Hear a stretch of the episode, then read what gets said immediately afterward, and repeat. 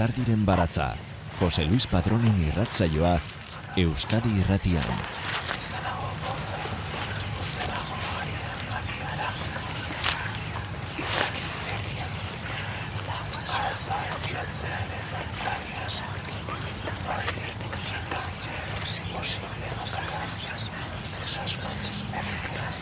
Gabon entzule leiala. Unisonoa da isia rozaz idazlearen azkenengo sormen lana. Pamiela argitaletxearen eskutik egindu. Unisonoa poesia da, baina ez da poema liburu bat. Edo ez hori bakarrik. Entzumenarekin e, erabat e, lotutako liburua baita. Horregatik, bi formadun lana da batetik, liburu fisikoa dago eta bestetik soinu piezak daude pieza soinu du horietako batzuk eta Donostiako kasilda liburu dendan egindako aurkezpenean e, aditzera emandakoak uztartuko dira gure gaurko irrasaioan. Jose Angeliri Garai Pamielako editorearen eh, hitzak.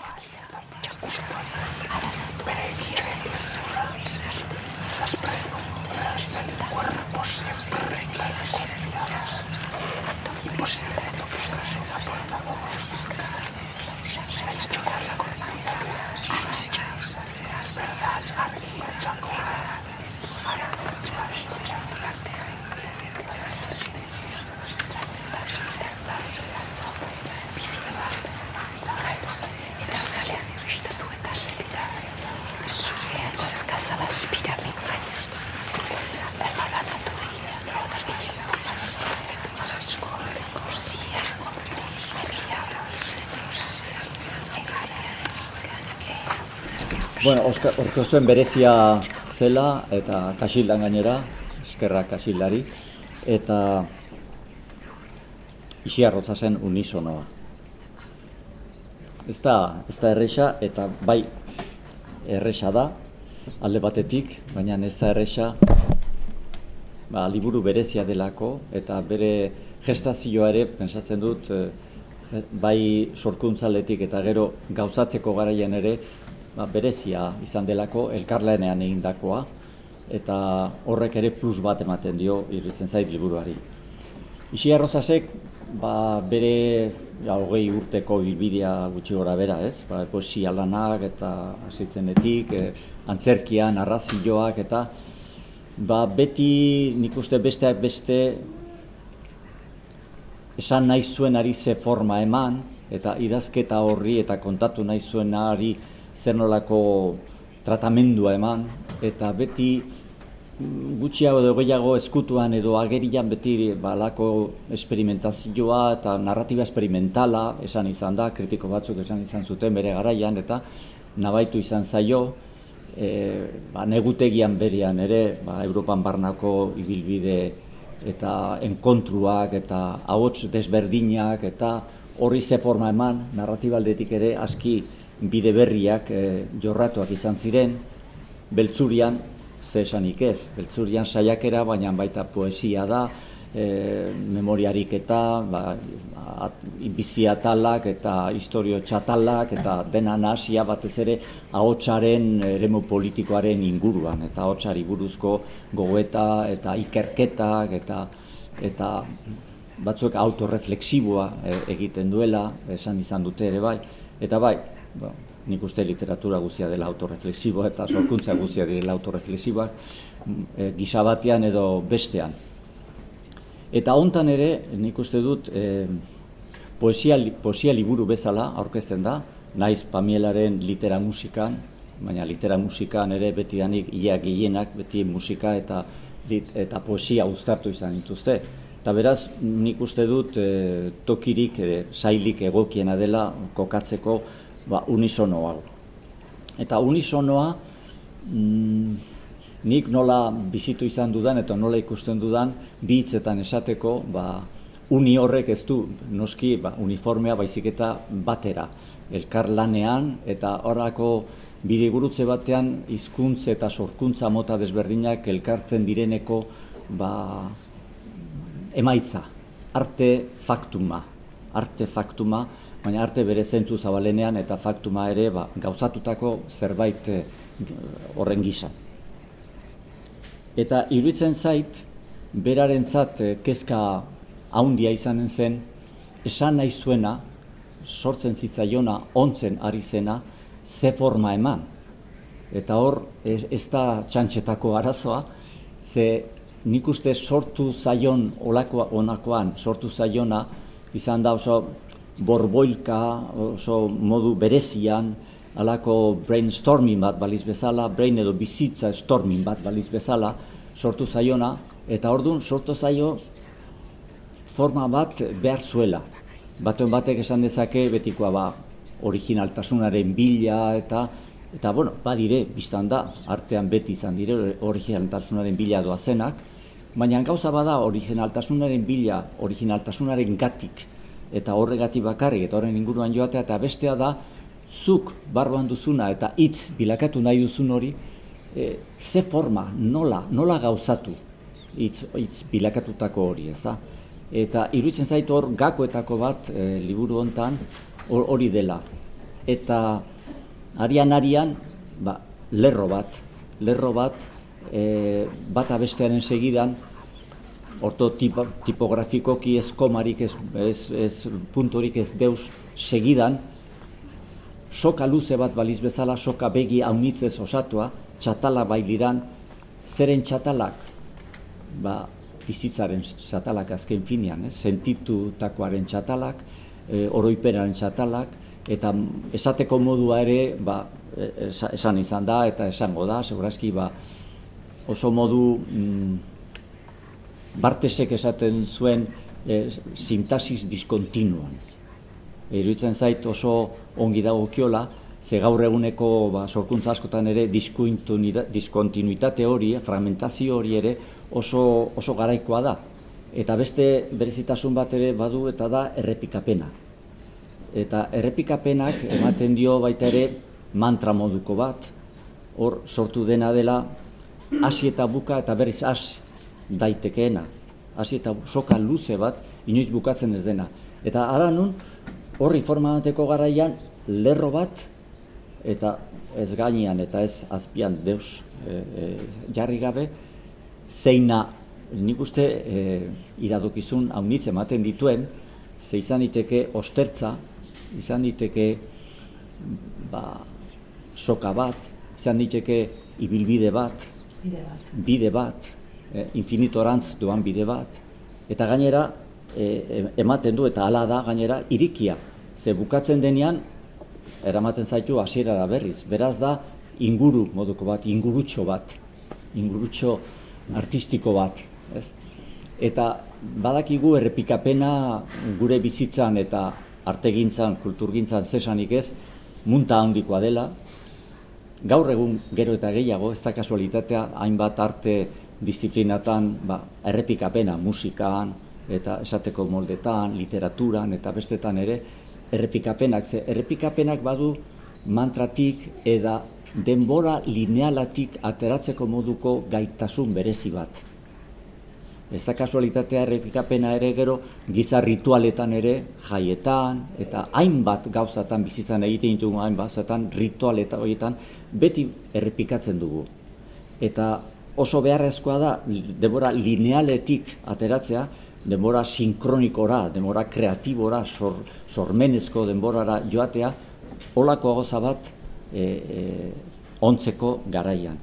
Orduan, era berean, nik uste dut Isia Rozasek hori, edo olako zerbait, sentituko zuela eta eta bere barruan hori bizitu izan duela obra hau gauzatzeko garaian, ez? Eta beste mila iradokizun ere badire seguro, gainera hori du beste bestere gaitasun potentzial bat e, itxita ez dagoela garbia dirazten duena, osat, osatuz joan behar duena performantzak eta gero gauzatzeko garaian eta aldatu ere seguraski, eta horrek ere ematen dio mm, bizitza, arnasa, atxa.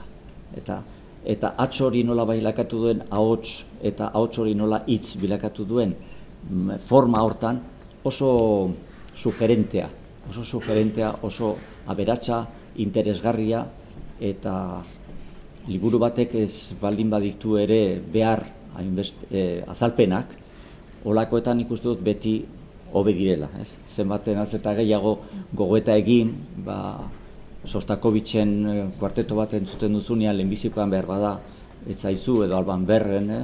Baina behin berriz eta horri buruz eh, entzuten eta solasten hasten zarena, ba, gehiago apreziatzen duzu eta konturatzen zara ze saietz interesgarria dituen. Eta lehen, bukatzeko, elkarlana esan dut, eta badakizue, xiarreko beto esplikatuko du, hor, ba, elkarlanean aritu direla, hain zuzen ere, bera, bere ardatz eta bere, bere sorkuntza hori ardaz dela, beste sorkuntza mota ba, batzuk, ba, musikariak eta, musik, eta bestelakoak ere bai, e, grabazio kontuak eta hainbat jende eta musikariak e, denak ez, ezin aipatu, e, gero isiarren segurazki aipatuko ditu, baina bat hemen dugu, eta gainera ez da kasualitatea, baizik eta kausalitatea, maite, arroita jauregi, morsego, hemen egotea bera ere uste dut nire ni behintzatola bizitzen dut maite, ba, ibilbide horietan, ez? E, sorkuntza ibilbide horietan, eta performance, eta oso irikiak, oso multi, oso saietza unitz dituzten horietan ibiltzen delako. Eta bukatzeko, e, erabat, ba, honek ere, gauzatzeko garaian behar zuen ere, argitaletxearen aldetik ere, alegin berezi bat. Eze, olako gure, gure panorama, gure letre panoraman eta liburu gintzaren kenkalarrian eta dakigu zaila dela, ezin dela ba, aldi oro olako lan bat egin, baina honek merezi zuelakoan hor ere izan da implikazio bat, alegin berezi bat, eta ni personalki eta pamiaren izenen uste dut oso pozik unisonoa, isi arrozasena kalean dut.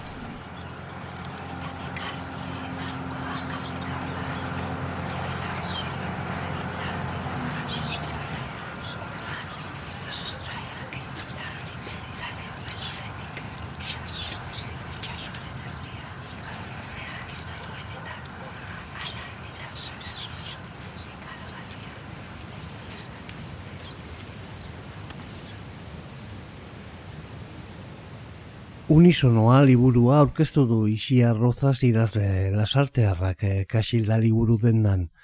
Aurkezpenean eh, kontatu ziguna jaso nahi izan dugu gaurko saioaren zat.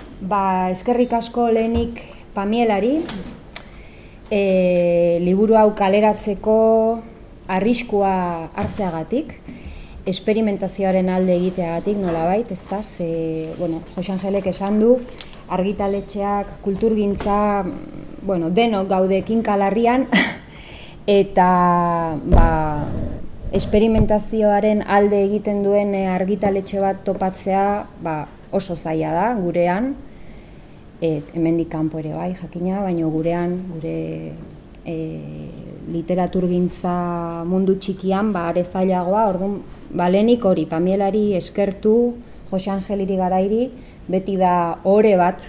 Jose Angelek e, bueno, nire liburu bat aurkeztea e, urteak pasatzen dira bat eta bestearen artean, baina bueno, bai. bidaideak edo garenaren sentsazio hori ba, ederra da, ezta?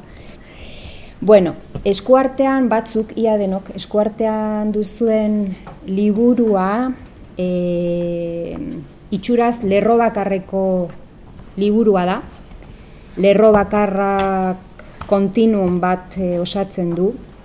Esaten dut itxuraz e, lerro bakar batek e, gauza asko izan dezake bere baitan. Ez dut esat nahi zer den edo zer ez dan. Hori ez zaitain beste interesatzen baizik eta zer izan dezake bere baitan. Ez da izan dez, daiteke lehen aipatu duzue, norbait ibiltzen, e, norbaiten urratsak ibiltzen den bitartean, e, izan, da, izan dezake ardiek mendi magal batean e, eratzen duten lerroa, izan dezake, izan ditzake hitzak, izan ditzake isiltasunak, e, izan, di, izan dezake lerro bakar batek izan dezake maitasun ekintza bat, izan dezake kritika ekintza bat, krisi ekintza bat, izan dezake erredura bat, errebeldia une bat, arrakala bat, izan ditzake zuloak, izan dezak ere espiral bat, lehen Jose Angelek aipatu du denborarena, zirkuloarena, niri agian gehiago interesatzen zaite espirala edo lupa, ezta? E, berdina, erabat berdina ez den zerbait, baizik eta, bueno, di, diferentea, e, errepikapen horretan diferentzia hartzen duen zerbait, ezta? Eta izan dezak ere, lerro bakar batek, izan dezak ere horizontea ustertza, Jose Angelek aipatu duen bezala, E, niretzat horizontearen ideia, ze nik uste dut eh, jende askok izango duela burutazio hori, irakurle askok izango dutela burutazio hori, e, niretzat horizontea e, irudikatzean, ez dute irudikatzen horizontea gauza finko bat bezala, mugiezin bat bezala, e, uste dut ideia horrek zer ikusi gehiago daukala erligioarekin, ez da? Eta niretzat behintzat ez da hain interesgarria. Gehiago interesatzen zait mugitzen den horizonte bat, mugikorra dena, egunero egiten den horizonte hori, e, gure erronkekin, ametxekin eta desioekin, ez da? Egunero mugimenduan dagoen horizonte hori. Dena dela, esan behar dizuet, e, liburuan ikusten dena baino, mm, niretzat behintzat idatzi dudan bitartean, e, garrantzitsuagoa izan dela entzuten dena. E, entzumenarekin, erabat entzumenarekin idatzitako liburua da. Prozesua berez izan da erritmoaren bilaketa, erritmoaren etengabeko bilaketa, e, esaldiekin eta lerroekin pixkat arakatzen hasi nintzenean, orain dela urte batzuk, ikertzen, arakatzen, bilatzen, egia esan ez nukan liburu bat egiteko asmorik, nire asmoa etzen liburu bat egitea, zen gehiago erritmo horren bilaketa, ezta? Eta hitzaren esanaiaren eta soinuaren ustar, ustartze hori. Noiz zen hitza soinu, noiz zen hitza erritmoa, noiz zen esanaia, noiz zen irudi, Eta e, gertatu zaidana izan da, pues, denbora asko pasatu dela horrekin, e, idatzitik hitzera pasatzen, idatzitik esatera pasatzen, eta azkenean forma hartzen joan da, e, eta bueno, bihurtu da lan bi formadun lana, ez da? Batetik liburua, eskuartean daukazuena, eta bestetik e, pieza sonoroak.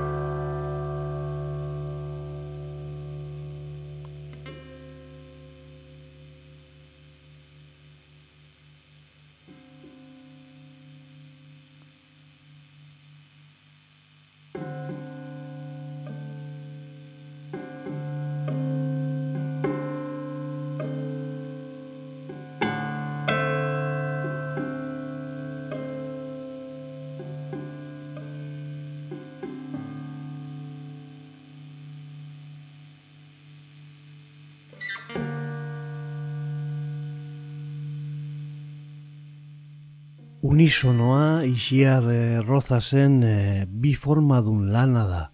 Lerro bakarreko poema liburua eta materiale sonoroa. Biak elkarrekin e, sortu eta zidira ornon bait horizontean eta norbere bidea egiten dute beste bidaide batzuekin batera. Erritmoa, lerroa, esaldia, mugimendua, ondulazioa, vibrazioa, soinua, ahotsa, xuxurla eta efektuen arteko konposizioa. Hitzek elkarrekin sortzen duten erritmoen bilaketa da unisonoa. Unisonoa, lerro bateko poesia liburua eta amabi soinu pieza.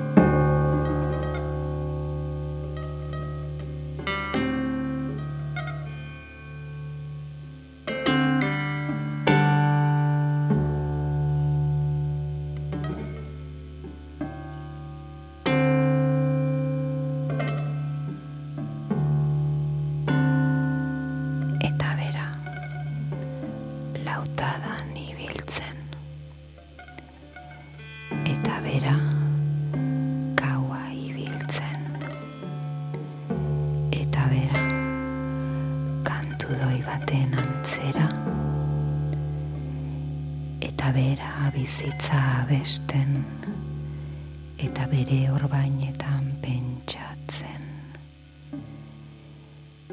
eta bere reinua begiratzen.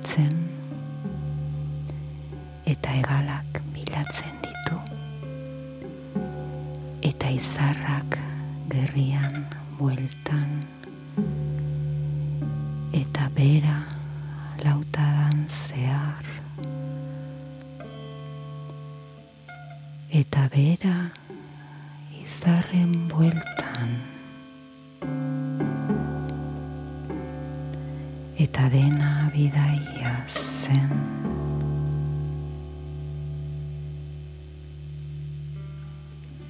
Eta etorri nahi alduzu eta utzi da jaten.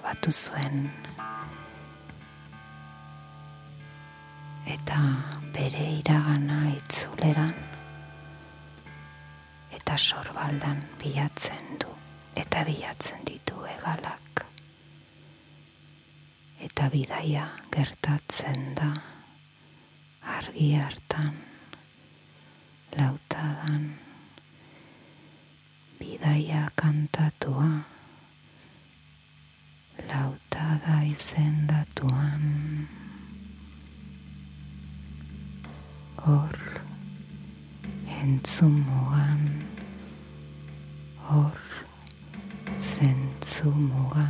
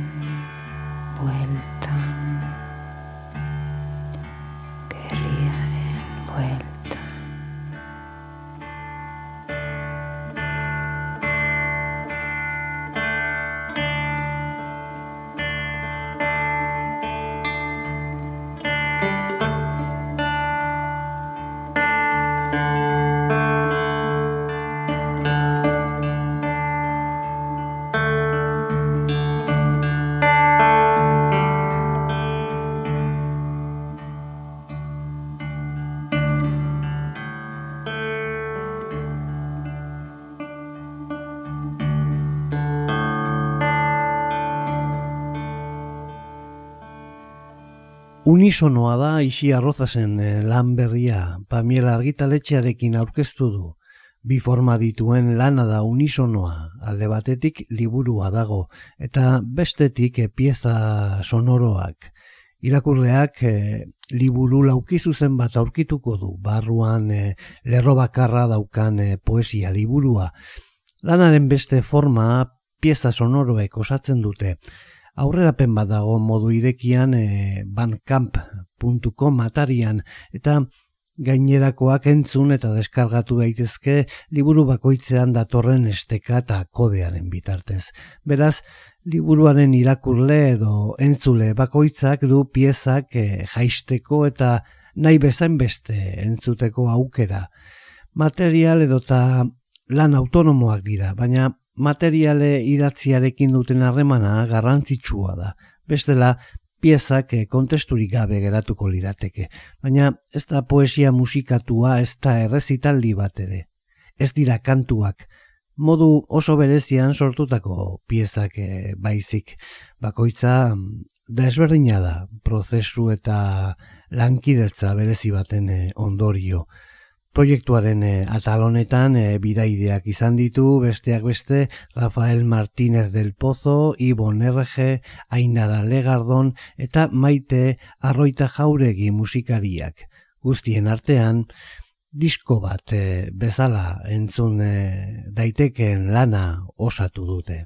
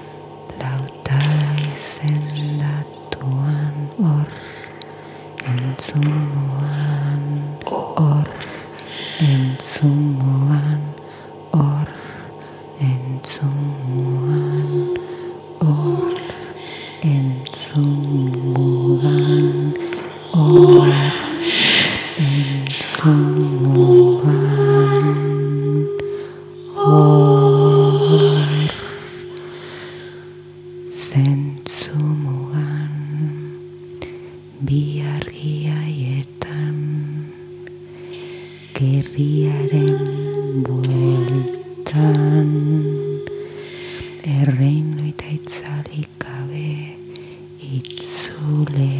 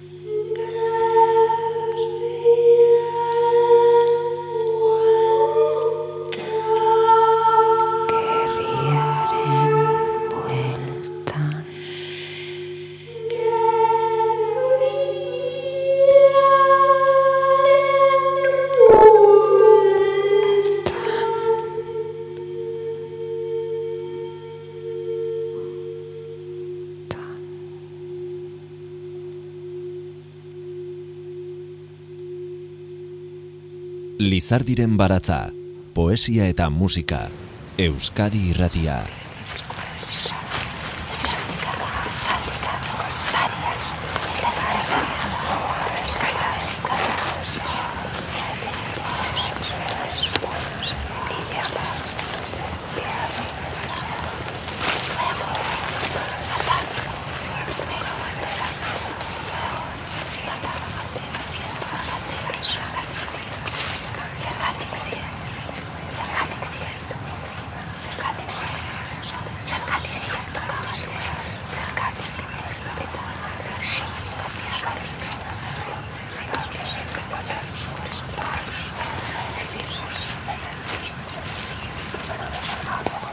Ahotsaren eta hizkuntzaren eh, materialtasuna landu ohi du isi arrozasek bere liburu eta materialetan.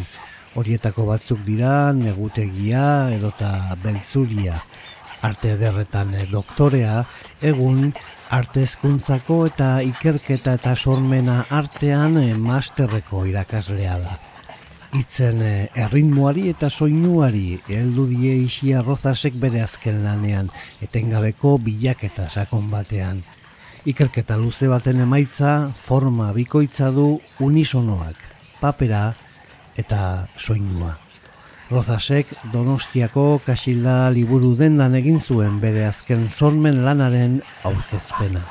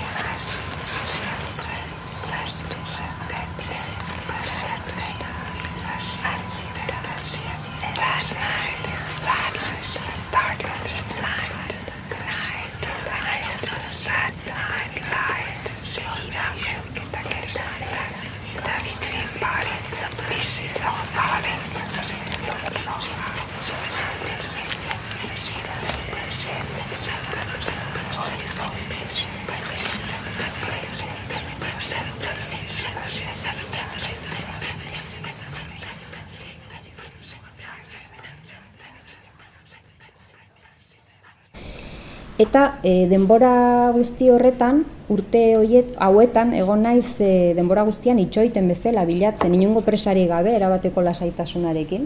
E, askatasuna handia eman dit, e, liburua helburu ez izate horrek, eta niretzako idaztea denbora guzti honetan, urte guzti hauetan izan da itxoitea. Itxoitea. Lan egiten, lan asko egiten, baina itxoiten, ezta? Eta hor entzumenak esan dit, e, entzumenak eta erritmoak esan dit, ba, lana noiz zegoen prest. Prest, ba, forma bat izateko, ezta? Eta e, aldi berean izan da ere e, gorputzarekin, erabat gorputzetik idatzitako liburua, gorputz osotik, gorputza esaten dudanean ez dut esaten anatomia, jakina ulertzen diazue, gorputza oso zentzu zabalean, intensitatez, indarrez, afektuez, e, mugimenduez e, zeharkatuta dagoen gorputza sari naiz. Eta denbora guzti honetan ere e, idaztea izan da niretzat nituen elementuak elkarrekin jartzea, komposizio lan bat. Hm? Komposizio, idaztea komposatzea da, niretzat, komposatzea. Entzumenarekin, konposatzea, ezta? Ez naiz musikaria, badakizue, baina uste dute hitzekin ere horrela lan egin daitekela, eta nik behintzat e, azken urte hauetan horrela lan egiten dut, ezta gehiago arnasetik, ahotsetik, erritmotik, bilaketa horretan. E, komposizioari buruz maitek oso ondo daki, bueno, hainarak ere bai, musi, hemen daude musikariak, badira batzuk, oier ere bai, komposizio esperimentalari buruz, baina komposizioa berdin.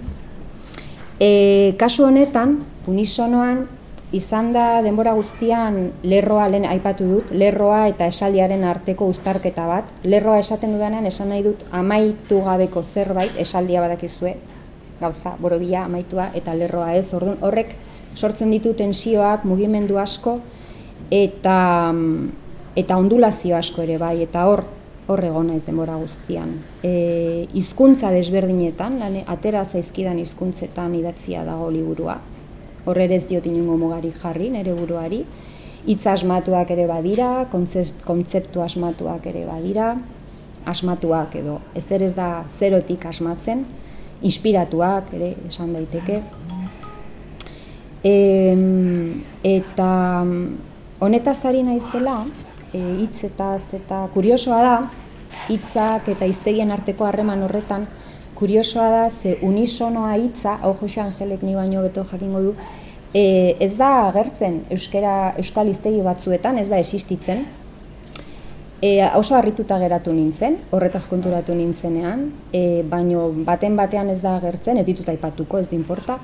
E, eta eluiaren adibidez agertzen da unisono, harik gabe, e, soinu bakarra da esan, da esan Eta horrekin ere oso harrituta geratu nintzen, ze nik aspaldinekien lan honek unisonoa izena izango zuela, baino ez neukan esan nahi hori buruan. Neretzako zen, lehen Jose Angelek aipatu duena, ez da, batera joatea, e, baino ez aldi berean. Hm? Batera joatea, ez aldi berean, eta ez da soinu bakar batekin. Osa, niretzako unisonoa ez da soinu bakarra. Izatez, izango litzateke kontrakoa, ez da. Soinu anizduna, edo... Bueno, niri harrigarria egin zitzaia, baina bueno, ni askotan harritzen naiz iztegiek ematen dituzten bai. azalpenekin. Gustatzen zait ere harridura hori, ez? Bai, bai, harridura horretatik gauza asko, harridura hori ere emankorra da. Bueno, ez dauka garrantzia hondirik, baina bueno, niretzako pues, honetan egon naizen bitartean izan du garrantzia, ezta. E, eta gero badago beste kontzeptu importante bat liburuan entzun muga. Entzun muga e, hitza e, askotan agertzen da eta mm, bi e, bueno, hiru, hiru piezetako hiru piezek ere izenburu hori daukate, gero azalduko dizuet, bueno, berehala, ez naiz asko luzatuko. Eh, eta bueno, niretzako idaztea entzutea entzutea da edo behintzat e, denbora tarte honetan hori izan da eta irakurtzea ere entzutea litzateke mugan entzutea, mugan idaztea edo e, nolabait mm, liburu honetan uste dut zenbat entzule hainbat unisono edo egon daitekela, ezta? Zenbat entzule hainbat unisono, hainbat horizonte, horrelako zerbait hori da pixkat ideia, ezta. Entzun muga hitza e inspirazioa, zuk igual jakingo duzu, Jose Angel. Elbira Zipitriak ikus muga hitza asko ah, bai. erabiltzen zuen, maide roleagaren filman entzun nuen, e, ikus muga hitza, hitz oikoa da, baina bueno, ba, niri belarri da, la, Osa, ikus muga, ze normalean ostertza edo bai. esaten dugu edo horizontea, ez da eta hortik handator entzun muga. Asko pentsatu nuen horretan eta honetan lanean e, nengoela pentsatu nuen. Bueno, entzun mugarekin zerbait egin behar dut eta eta bueno, ba, Elbira Zipitriaren ikus mugari zor diot, ezta? Inspirazioa hortik dator.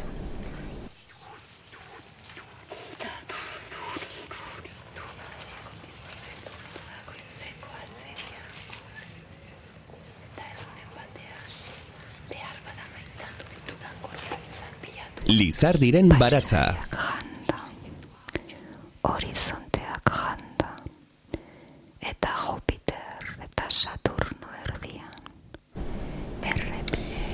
Eh, Jose Angelek esan du, poesia liburu bezala aurkezten dela, niretzat poesia hitz oso handia da, errespetu handia diot poesiari, eta aldi berean etengabeko bilaketa bada, naiz eta prosa e, idatzi dudan, edo beste gauza berdin da, ze definizio eta genero daukaten, baino beti izan da bilaketa bat, ez da hitz poetikoaren bilaketa hori, baino errespetu handia diot poesiari, eta uste dut gainera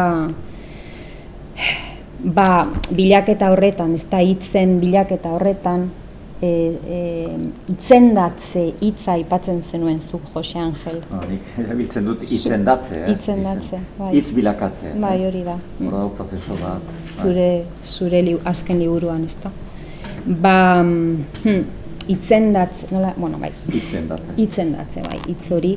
Ba, kasu honetan, bueno, niretzat hitzak, ez da, hor bilaketa horretan, denbora guztian dago eh, harreman bat oso interesgarria, ez da, hitzekin, hau agian pixkat, hitzak dira oso, materi, oso, oso fisikoak, oso materialak dira, baina aldi berean e, abstrakzio indar izugarria daukat, ez da, ez, ez materialak dira, orduan, harreman hori hitzetan, ba, oso emankorra da, oso emankorra, ez da. Hitzekin lan egiten dugun ontzat, hemen idazle batzuk ere badira eta oso ondo dakizue hori. Orduan, bueno, liburua sortu da, lan hau sortu da e, hitzen eta soinuen arteko harreman horretan, mugimendu horretan. Eta horrek garrantzi gehiago izan du hiztegiak eta esanaiak baino. Denbora guztian. Aldi berean, claro, gauzek esanaia daukat, ezinezkoa da, ezin dugu esanaitik ies egin, hogeita bat garren mendean, ezinezkoa zaigu, orduan ba, esanaia eratzen doa, esa, edo esanai moduko bat, edo esanai asko eratzen doaz ba, e, elementu hoietan, ez da. E, gauza gehiago esan nahi nituen, baino ez ditut esango, beste baterako gordeko ditut, bestela gehiagi luzatuko naiz. E, bueno, piezak, eh? denbora guztian, lehen aipatu dut, e, hitzatik esatera pasatu naiz, idazten duen bitartean, eta iritsi da momentu bat, e, bueno, bilakara bat izan da, hau ez da zer ezatik hasi, ze aurreko lanetan ere bilaketa hori egonda eta e, bueno, ahotsa ikertzen ere denbora luzea eman dut eta oraindik jarraitzen dut eta uste dut bizi artean e, ahotsa eta hitzak ikertzen eta bilatzen jarraituko dudala. Eta bidean, pues, hainbat lankidetza eta proiektu egin ditut, haietako bat eh, maiterekin e, plastika izeneko lana, 2000 amairuan, okerrez banago, bueno, hor, zen performance moduko bat, pieza esteniko bat, eta hor ere denbora guztian zegoen bilaketa hori, ezta? Orduan, bueno, esan nahi dudana da, oraingo lan hauek eta oraingo unisonoan dauden pieza sonoroak datozela ere bilaketa horretatik eta bide horretatik, ezta? Gauza gehiago egon dira bidean, baina ezin ditut denak aipatu orain. Eta orduan, ba, e, konturatu nintzen e, idazteaz gain nahi nituela pieza horiek modu autonomoan landu. Hau da, grabatu, osea, landu, ikertu eta grabatu eta horiekin zerbait egin.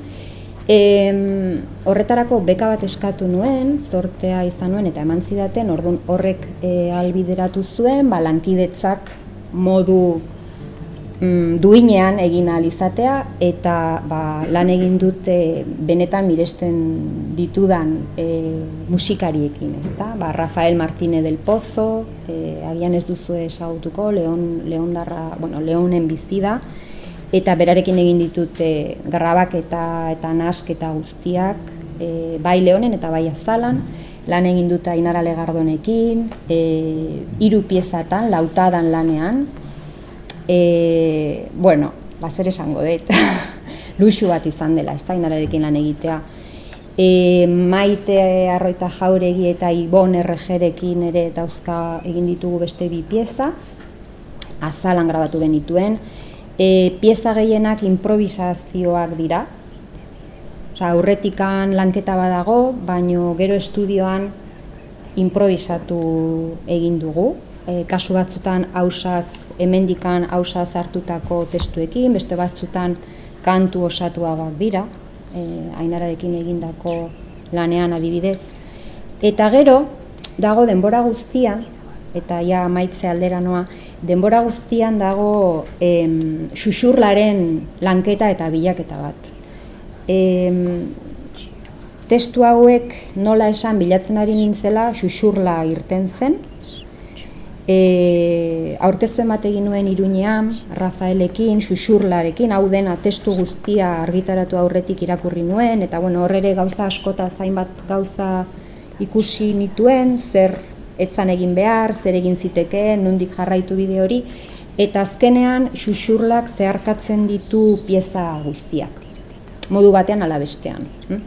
Modu batzu, e, kasu batzuetan dago presenteago, beste batzuetan gutxiago, eta hor e, xuxurletan ere e, beste lankidetza batzuk egon dira, eta gonbidatu ditu beste artista batzuk e, nola baiteko e, xuxurlatzailea bez batza bat edo egiteko. Momentu, hau, gero agian e, beste gauzaren bat edo aterako da, baina momentu hemen hemen utziko dugu, bai?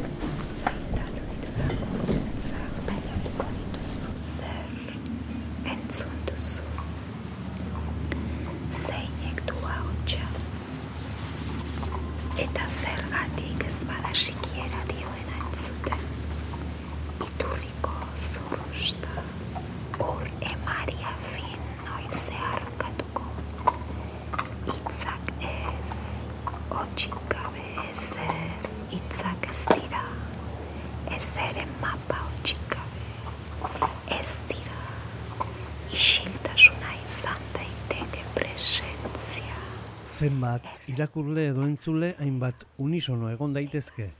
Irakurleak liburu laukizu zenbat aurkituko du, barruan lerro bakarra daukan poesia liburua. Lerro bakar hori gauza asko izan daiteke. Irakurle edo entzule bakoitzak esango duzu zer. Zinez eskertxu zuen eh, laguntasunaren beharrean, beti agur izan ondo. Lizardiren baratza, Euskadi irratian, Jose Luis Padrón.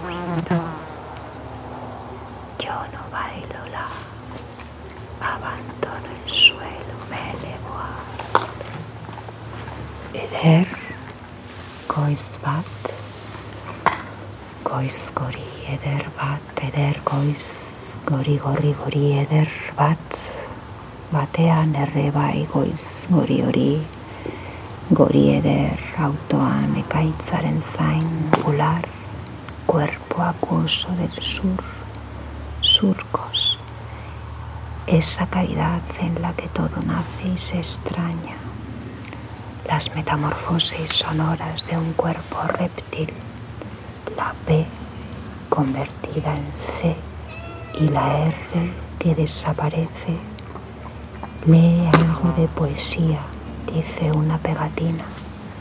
La niebla del río es plata desollada, dice, y también exceso, carne, cerebro, aliento que rompe el silencio, escribe. Hemen eta tximista bitan mundua bitan pagoa artea elkarri jaten. Bitan isurkin emari itzau erori ezea eta erre goiz gorri gori hori hitzek beste gorputz batean esan dira izango dira izan esan dira sargori itxasoan eta malagu barroi egala lehortzen, iluminatuak, ukiezin, esandakoek jada, ez ipurtargi hitzek eta ipurtargi hitzek ere hemen, tramontanak hemen, profanazioak, zaldi gaztean, trostan, eta zaldi amorratuan, trostan, trostan, trostan, trostan.